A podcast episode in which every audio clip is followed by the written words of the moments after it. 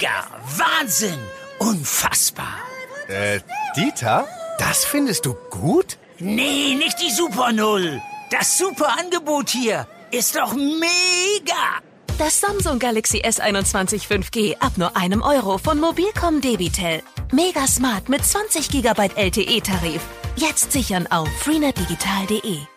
Da sich im Moment die Corona-Zahlen so erfreulich entwickeln, hat die Schulministerin jetzt angekündigt, dass schon in der nächsten Woche entschieden werden könnte, dass die Maskenpflicht im Klassenzimmer fällt. Ab morgen gelten bei uns in NRW neue Corona-Regeln. Ab morgen gilt dann zum Beispiel keine Maskenpflicht mehr im Freien.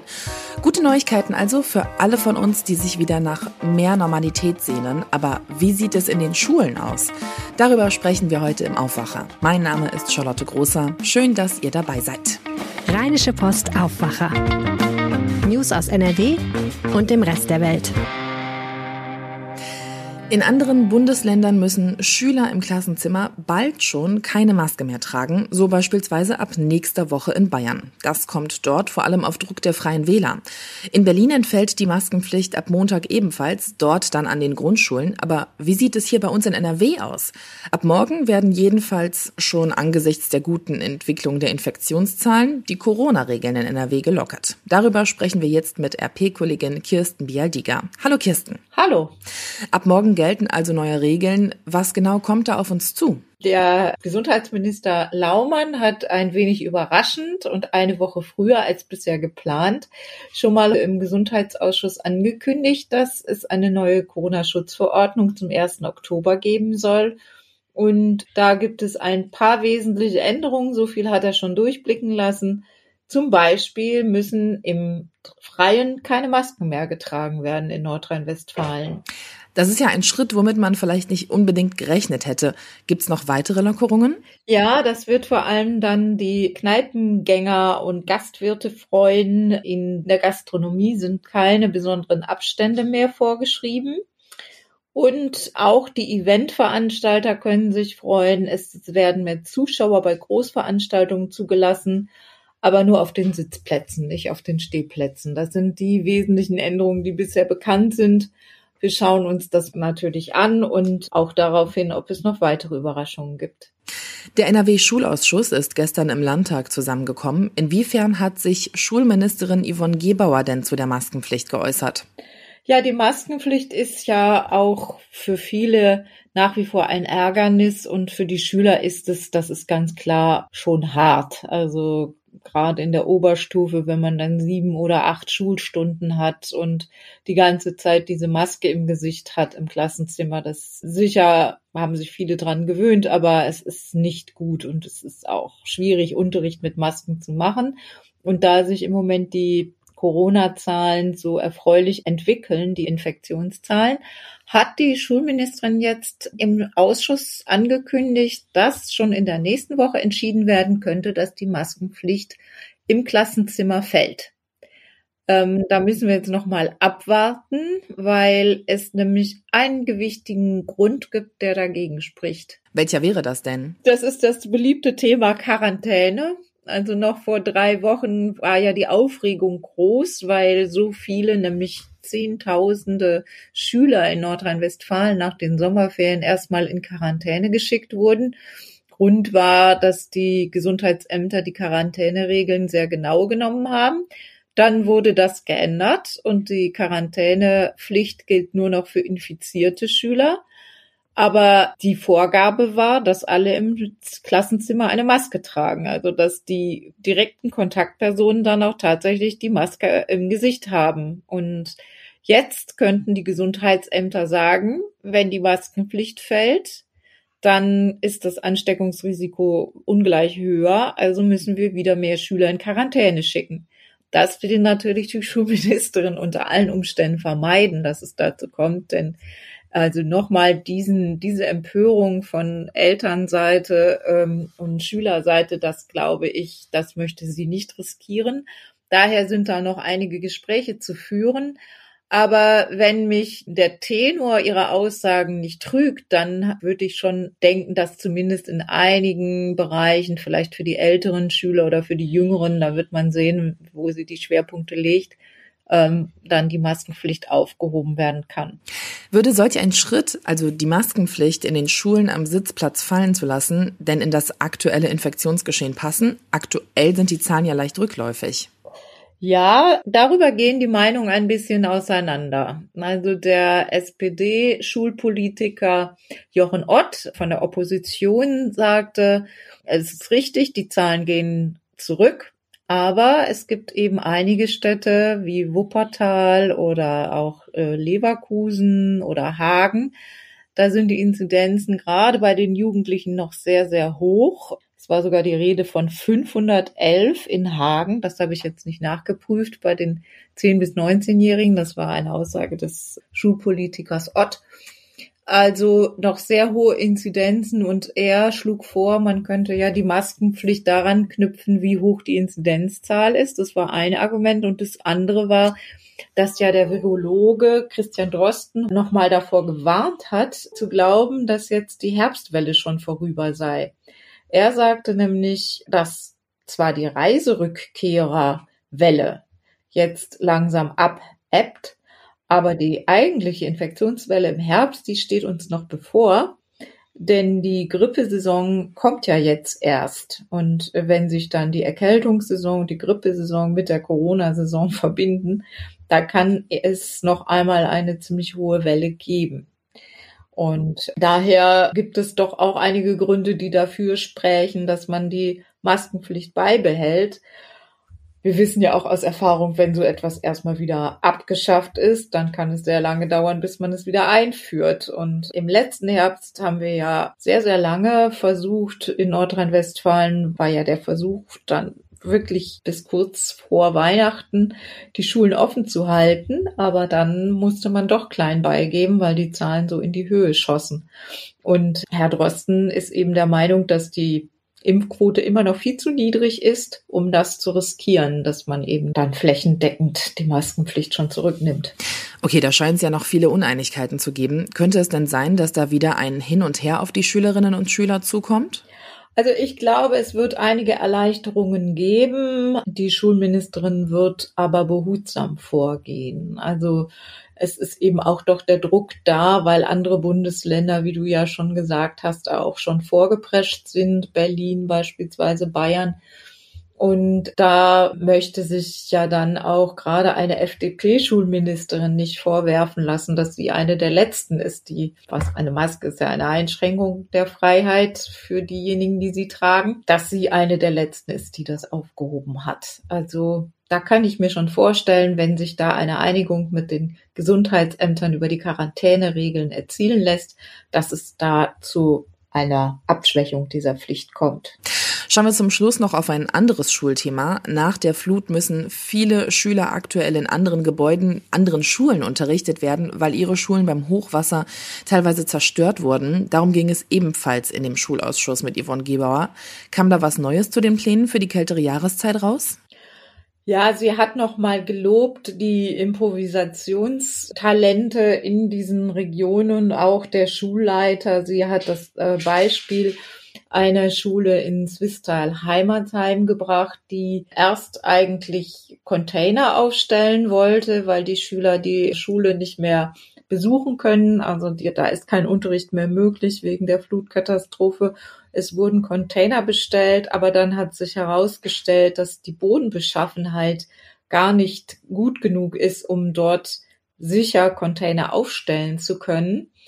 Und dann musste man sich ganz auf die Schnelle wieder was Neues einfallen lassen. Und da ist zum Beispiel diese Schule dazu übergegangen, dann ein Schichtmodell einzuführen, so dass die Schüler, ich weiß nicht ganz genau, wie es aussieht, möglicherweise dann eine, ein Teil der Schüler vormittags in die Unterrichtsräume gehen kann, die noch einigermaßen in Ordnung sind und der andere Teil der Schüler dann nachmittags.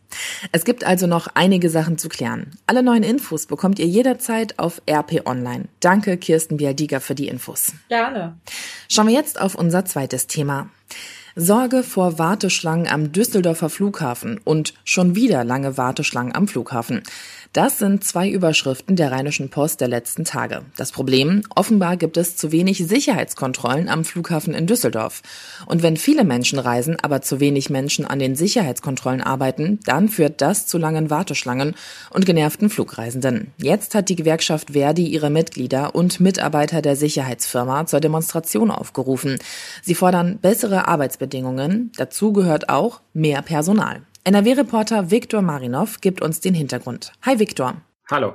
Du hast jetzt mit einigen Mitarbeitenden der Sicherheitsfirma gesprochen, die gestern demonstriert haben. Wovon berichten sie? Genau, ich war bei der Demo dabei und ich habe über ziemlich anstrengende Arbeitsbedingungen äh, berichtet.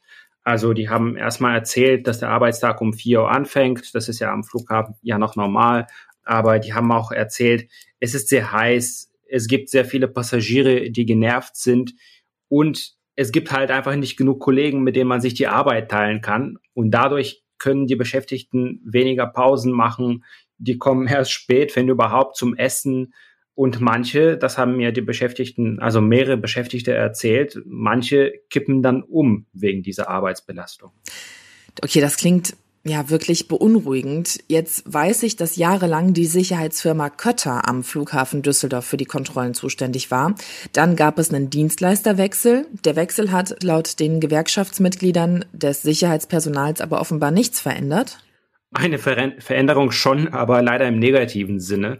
Also übernommen hat äh, die Dienstleister Deutscher Schutz- und Wachdienst und die Beschäftigten haben natürlich gehofft, neue Firma, neue Möglichkeiten, es kann alles besser werden. Aber jetzt sagen sie, es ist eigentlich noch schlimmer geworden. Also eine Frau hat mir gesagt, ich fühle mich so, als ob wir jetzt hier zurück in die Steinzeit zurückgeschleudert wurden bei den Arbeitsbedingungen. Hm. In knapp zwei Wochen starten die Herbstferien in NRW und zwar am 11. Oktober. Dann wird es wieder viele Ferienreisende geben. Da haben wir auch schon im Aufwacher vor genau einer Folge drüber gesprochen. Den Link packen wir auch in die Show Notes. Der Flughafen Düsseldorf rechnet dann wieder mit doppelt so vielen Reisenden wie letztes Jahr.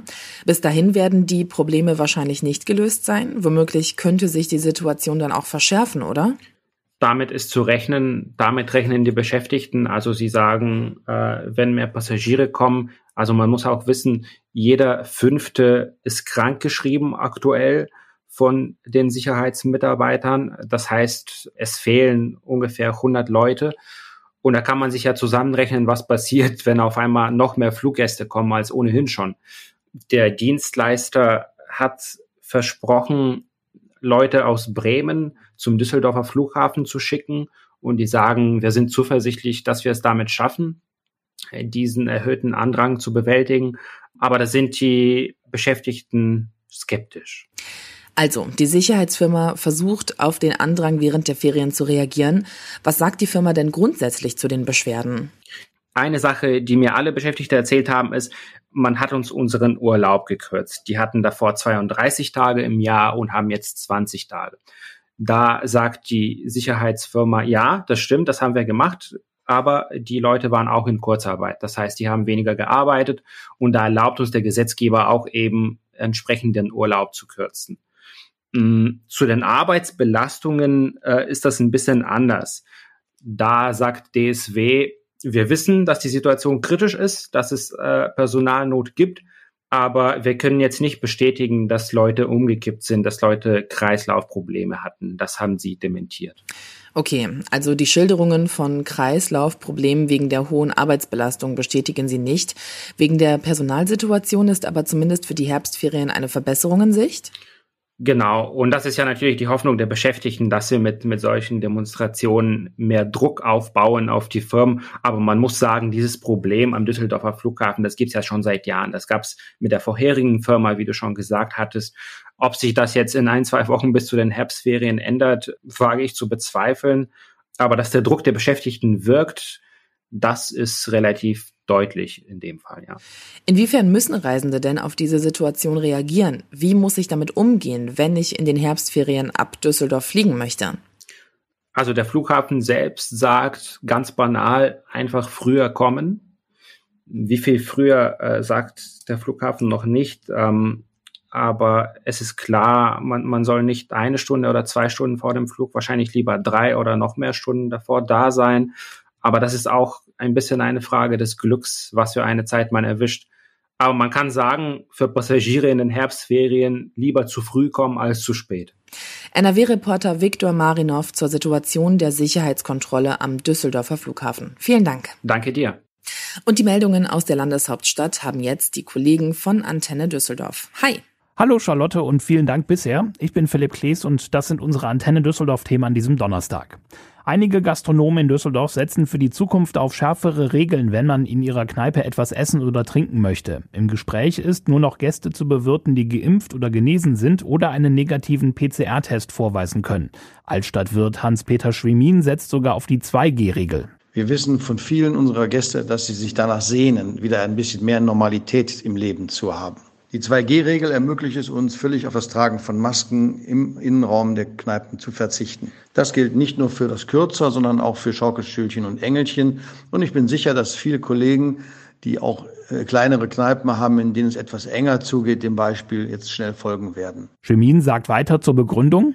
Unsere Gäste sind es einfach leid, immer wie auf einer Krankenstation herumzulaufen, wenn sie eigentlich fröhlich sein wollen und Bier trinken wollen. Und die 2G-Regel ermöglicht es uns, äh, im Innenraum halt auf das Tragen der Maske völlig zu verzichten. Dazu kommt das Problem, dass wir gelegentlich auch gefälschte Tests vorgelegt bekommen und der Aufwand, das zu kontrollieren, ist uns ehrlich gesagt zu groß. Ab morgen gilt in Düsseldorf die 2G-Regel bei städtischen Veranstaltungen. Viele Düsseldorferinnen und Düsseldorfer haben in den vergangenen acht Monaten die Arena in Stockholm besucht, aber nicht um die Fortuna spielen zu sehen, sondern um sich gegen Corona impfen zu lassen. Heute allerdings schließt das Impfzentrum. Bislang wurden dort 380.000 Impfungen gegen Corona durchgeführt. Auch wenn das Impfzentrum schließt, das Impfen gegen Corona geht weiter. Um das Impfen unkompliziert zu halten, gibt es weiterhin drei Impfstellen in Düsseldorf. Hinter dem Hauptbahnhof im Atrium am Bertha von Suttner Platz, am U-Bahnhof Heinrich-Heine-Allee gegenüber vom Service Point der Rheinbahn und auch das Impfmobil ist weiter in Düsseldorf unterwegs. Heute steht es vor der Kunstakademie. Auch beim Hausarzt oder der Hausärztin kann man sich weiterhin gegen Corona impfen lassen. Eine Impfung gegen Corona ist wichtig, weil der Großteil der Menschen, die mit einer Corona-Erkrankung im Krankenhaus behandelt werden müssten, nur einmal oder gar nicht geimpft ist. Auch hier in Düsseldorf wird das Erscheinungsbild der CDU nach der Bundestagswahl kritisch beäugt. Bürgermeister Josef Hinkel sagte uns, die Partei gebe kein gutes Bild ab. Der Düsseldorfer Bundestagsabgeordnete Thomas Jatzombeck sprach im Antenne Düsseldorf Interview von einer komplizierten Lage. Weil am Ende ja keine Partei so einen richtigen Regierungsauftrag hat, denn äh, niemand ist mehr so stark, wie man das früher kannte, sondern irgendwie müssen sich jetzt drei Partner zusammenfinden.